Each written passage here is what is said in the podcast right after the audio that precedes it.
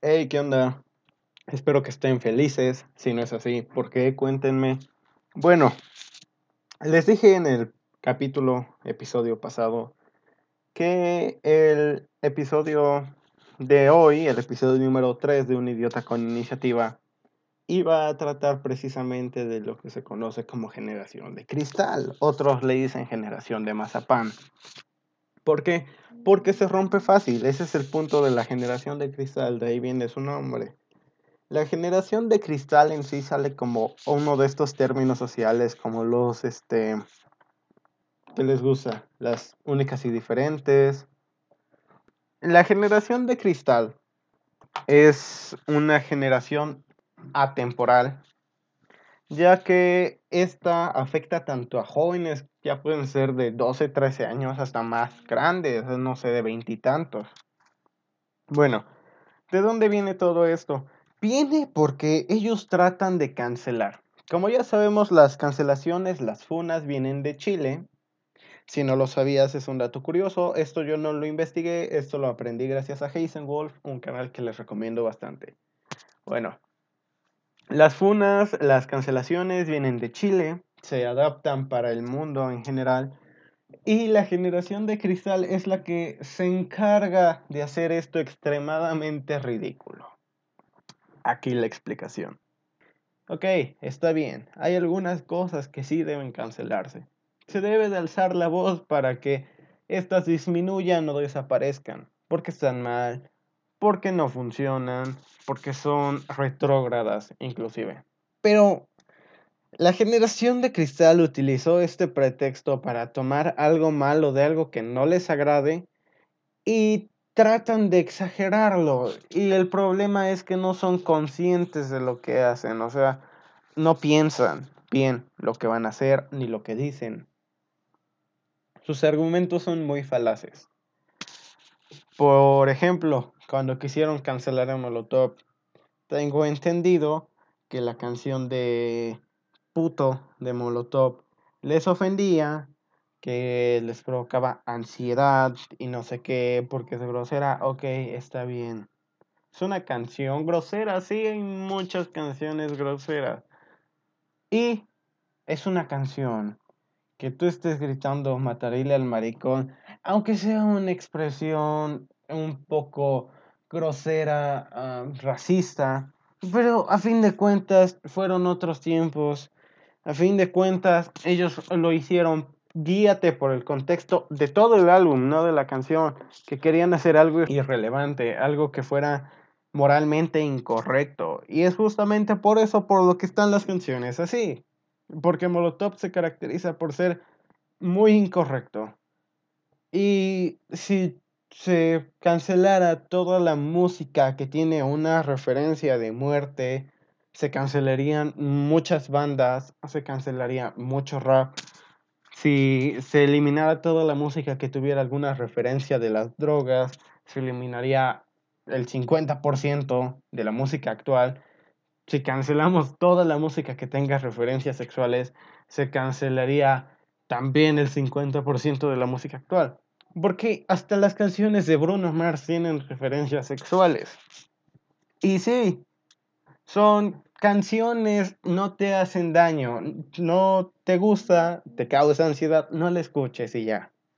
Bueno, eh, la razón por la que decidí hacer esto hoy, justamente espero que se suba hoy, es porque ayer vi que muchos atacaban a Luisito Comunica, youtuber extremadamente famoso, creo que no vale la pena que diga quién es, ya que seguro lo conoces. Si no, te bastan 4 o 5 segundos de búsqueda en Google. Pero en caso de que hayas vivido bajo una piedra todo este tiempo o seas extremadamente raro, no sé cómo describirte si no conoces a Luisito Comunica. Es un youtuber con más de 10 millones de seguidores que prácticamente se dedica a viajar por el mundo y hace vlogs en su mayoría. Bueno, Luisito Comunica tiene una novia llamada Ari y el día de antier, pareceme, depende del día en el que estén escuchando esto, pues Luisito subió una foto con el trasero de su novia y un mezcal que dice tus nalguitas serán mías.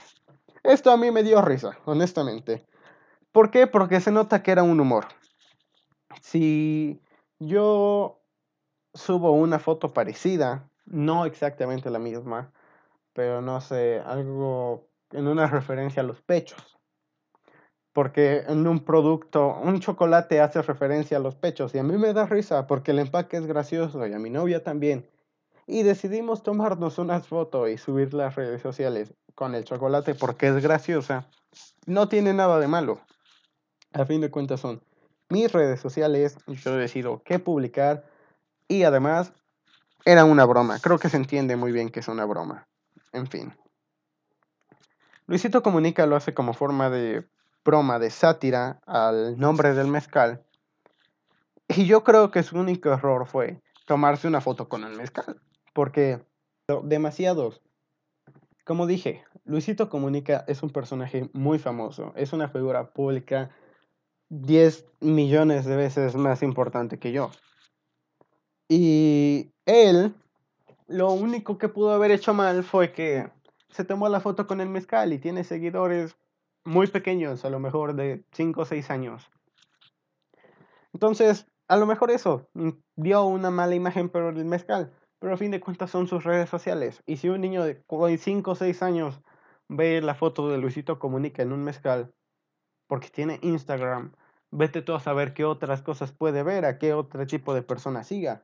Porque si le estás dando a tu hijo de 5 o 6 años un teléfono o la libertad de tener Instagram, Facebook, lo que sea, sin supervisión, entonces está muchísimo más expuesto a peores cosas que una foto graciosa o sarcástica.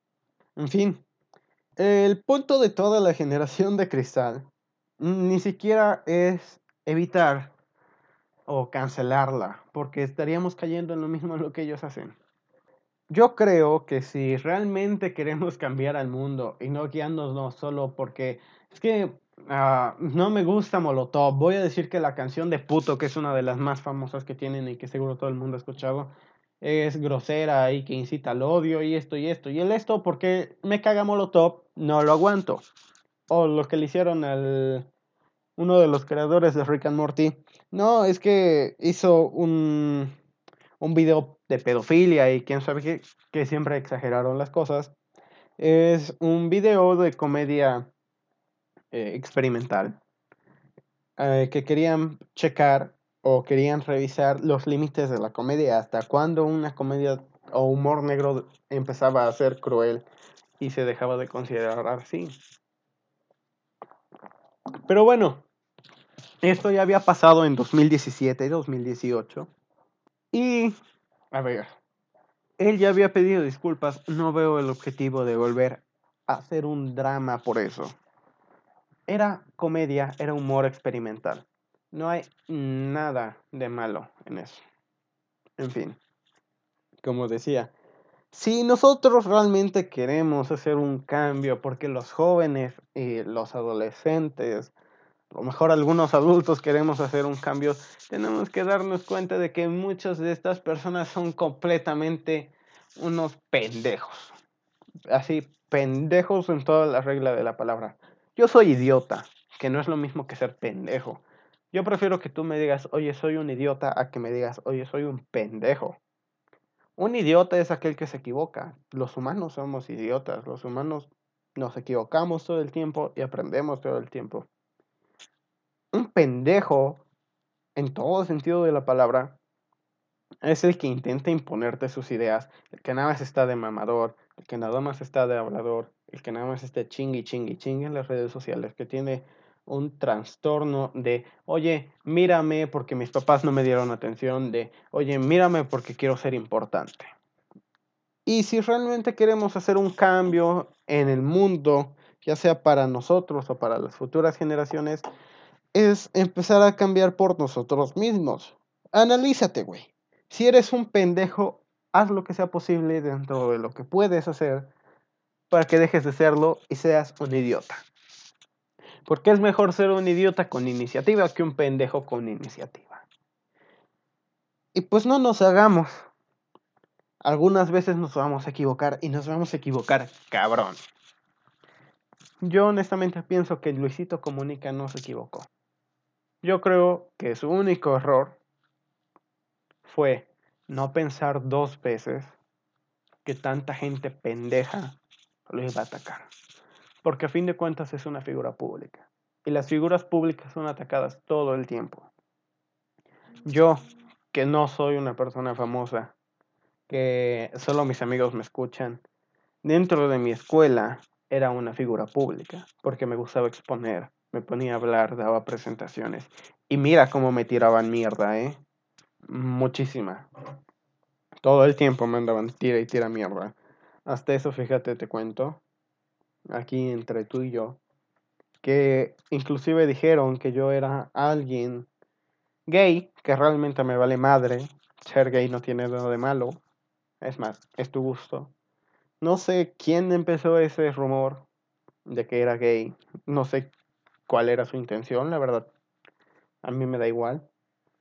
Yo tengo muy en claro mi orientación sexual. Pero en fin. Hay que cambiar. Hay que cambiar, pero cabrón. Y una vez que cambiemos nosotros, hay que empezar a cambiar para los que tengamos más cerca. Si hacemos eso, cambiando, va a pasar como el meme este del señor bailando que se reproduce en dos. No sé si lo han visto.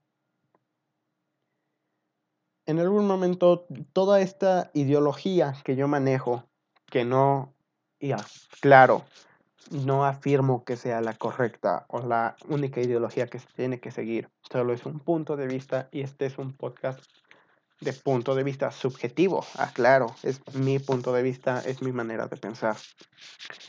Pero si esta manera de pensar le agrada a las personas y se puede convertir en algo mejor, en algo que la mayoría de las personas digan, ok, lo que dice este güey a lo mejor no está tan mal.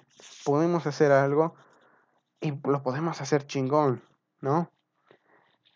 Entonces, yo creo que ahí, cambiando nosotros mismos, cambiando a nuestros amigos, a nuestros hermanos, ahí es cuando se va a generar el cambio.